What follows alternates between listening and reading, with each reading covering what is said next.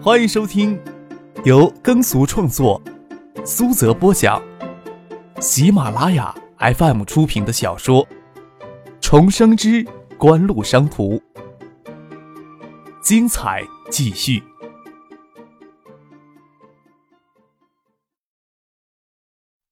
第三百一十二集。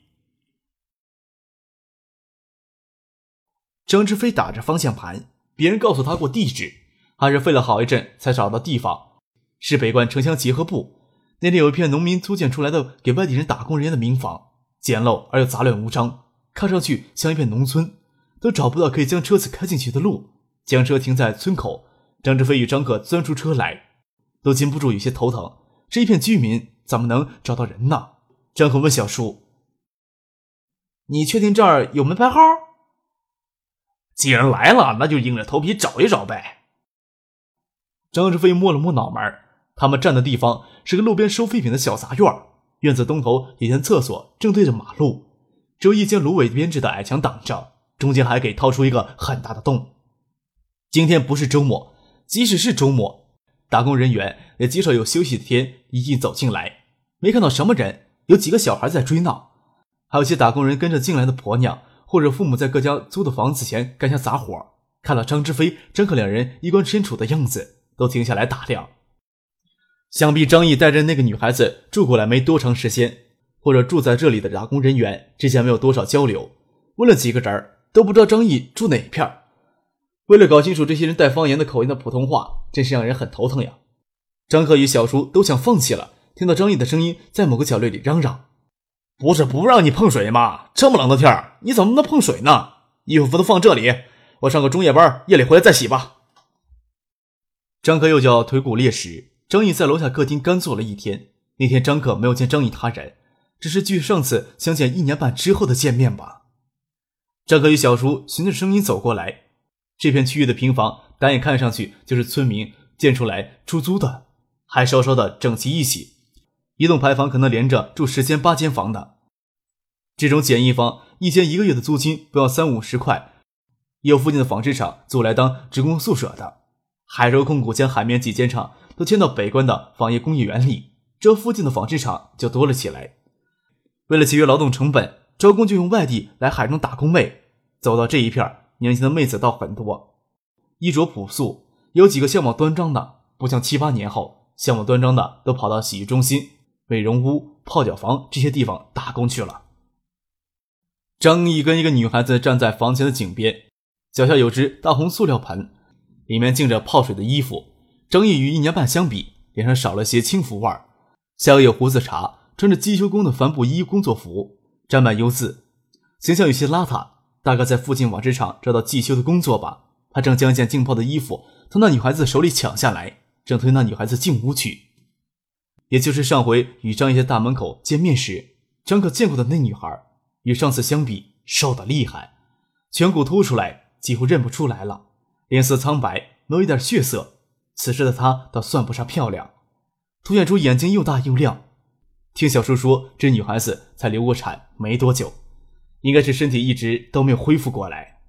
那女孩子不想回屋里，给张爷揪着胳膊往屋里推，头却扭过来，想说什么来着。看到张志飞与张克愣在那里，张毅这才觉得异常，回过头来有些发愣，既搞不清楚他们的来意，也不愿就自己的境况多说些什么，就沉默在了那里。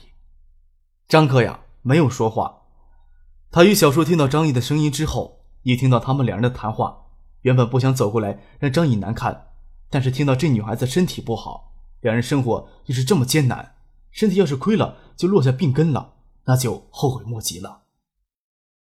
我跟张可刚巧经过这里，就过来看看。听别人说起你们在这里，呃，你跟你爸的事情我们管不着。”张志飞说道，从裤兜里掏出一只信封，塞到张毅的手里。张毅的手缩回去，又塞到女孩子手里，对张毅说：“我跟张可呀，身上没带多少钱，就这么些。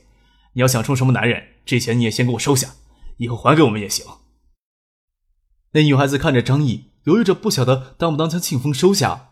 张毅瞥了张克一眼，又看他叔张之飞，说道：“我将文贤照顾好，我已经跟张家没什么关系了，也不会丢张家的脸。这钱我会还给你们的。”这种事儿，如人饮水，冷暖自知，只要你自己知足就可以了。”张可说道。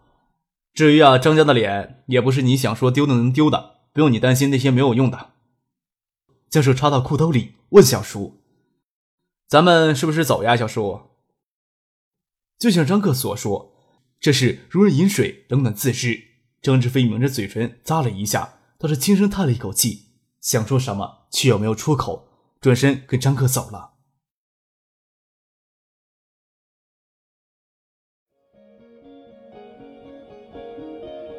您正在收听的是由喜马拉雅 FM 出品的《重生之官路商途》。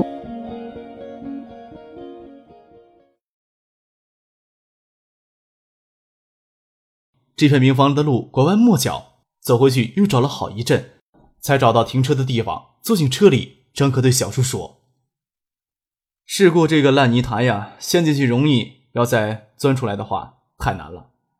钻出来了，就什么都明白了。”你怎么突然有这些感慨呀？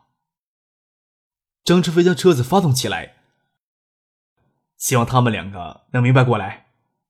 哎。突然间有些感慨罢了。张可应了一句：“世事洞明皆学问，人情冷暖即文章。人与人之间也就差了那么一点儿。”张志威不确定张克到底在说些什么，以他的年纪说这种话，未免太沧桑了。当然，或许是天赋吧。有些人悟性好，就算没有磨练，也会绽放光芒。张克要是做不到这一点，也不会有眼下的成就。说实话。像他们一辈子人，差不多都吃过苦，受过挫折，但是能不能从这些苦、这些挫折里面得到些什么，就要看个人的悟性了。张志飞心里想，大哥就是那种走不出来的人吧，倒希望张毅因此能变得更加坚韧一些，将身上的浮躁都洗掉。在那片民房里摸索了半天路，找到车，目色见民。张志飞拉着张克去北关一家名为猫二湖的羊肉店里吃羊肉。张克兴致倒是非常的浓，拉着小叔喝起酒来，是海州自产的那种糯米陈酒，一碗一块钱的糯米陈，将竹浸过，入口软绵香甜，后劲却不亚于低度白酒。张克在想张毅的性格，多少给世故浸染，有些纨绔子弟的小脾气，倒也不至于不晓得分寸。他的人生若是不被自己介入，也就如此，或许平淡无常，也不需要忍耐什么磨练。倒是没有想到他现在会走得这么辛苦。张可不由得在想，自己前世人生到底是走出来了，还是没有走出来？应该没有吧。喝了好些酒，张可与小叔都开不了车，不得不打电话唤父亲，让他们过来接他们。跌跌撞撞的走到车里，酒劲上来，意识开始在飘。自己当时不是也有一种不管他们变什么性子，甚至他可以变成丑八怪，要将他留在身边的念头吗？只是念头而已，甚至呀，连他日后过得好不好都没有勇气去关心呢。脑子里又闪过前世许思那令人看了之后深受绝望情绪的眼神，在那个瞬间，不是也有可以为他舍弃一切的念头吗？这段意识之后，张克只记得吐了，却不晓得是不是吐到车上。再次醒过来时，头疼欲裂，躺在床上，窗帘拉着，只有微弱的光透着窗帘布进来。张可摸索着要坐起来，手撑到一捧顺滑的长发上。许思吃痛的轻呼起来，张可赶忙将抬起手来，微光里只有变得清形状，张可还是看得清许思的眼睛。你醒了？许思摸索着将床头柜上的台灯打开，细声细气的问张可：“怎么就喝这么多酒呢？要不要喝些温水？”许思起身要去倒开水，床头柜上准备的水已经冰凉了。让我抱一会儿。啊！许思有些不明所以的站在那里。张克抱住他的腰肢，抱得紧紧的，脑海里总会闪过前世许思在庭审上流露出绝望的眼神，借着未散的酒气，前世的情绪涌进来，揪心痛的厉害呀。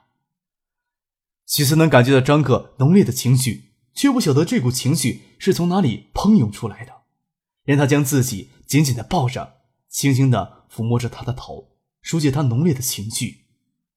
好一会儿，张可收拾起情绪，漱过口，灌下两大杯温开水，就舒服多了，头疼也缓解了，问许思：“你怎么在这里啊？我记得我吐过了，却不记得吐哪儿了。我没吐你身上吧？”我跟婉晴姐在一起，听说你喝多了，不放心，就一起过来看看。你倒是没吐我身上，等天亮你跟婉晴姐道歉吧。你的手还抓错地方了。许思说道：“我怕你夜里醒来没人照顾，就留了下来。”啊！张可没敢问抓错婉晴什么地方了。听许思这么说，也没敢看他的眼睛，只解释道：“那酒呀，还真不错，在酒里喝着没什么感觉，稍微有些醉意，以为出来吹吹风就好了，没想到站起来酒劲儿就涌到头上了。我小叔酒量那么大的人，都要扶着桌子才能站稳，他怎么样呀？”傅俊先送他回家的，你回来后，他还打过电话问你怎么样。他那时酒醒了，说你喝的比他还凶。嘿嘿，张可往床边挪了挪，让许四钻进来，将他搂在怀里，将下午考过试与小叔一起去看张毅的事情告诉许思。将灯关上，许思枕着张克的手臂，只静静的听着，眼眸子里在夜里泛起一层光，凝视着张克。听到最后，忍不住的深深吸了一口气，良久才说道：“这女孩子能遇到张毅，倒也不错。只是你为什么喝这么多酒？为这事？啊，想起我做过的一个梦了，一个让人无法挽回，让人醒来仍旧痛心不已的梦。什么梦？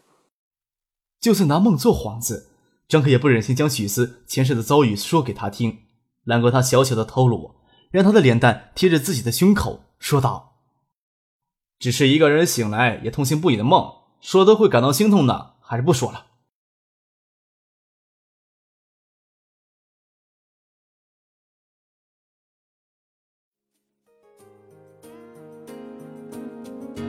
听众朋友，本集播讲完毕。感谢您的收听。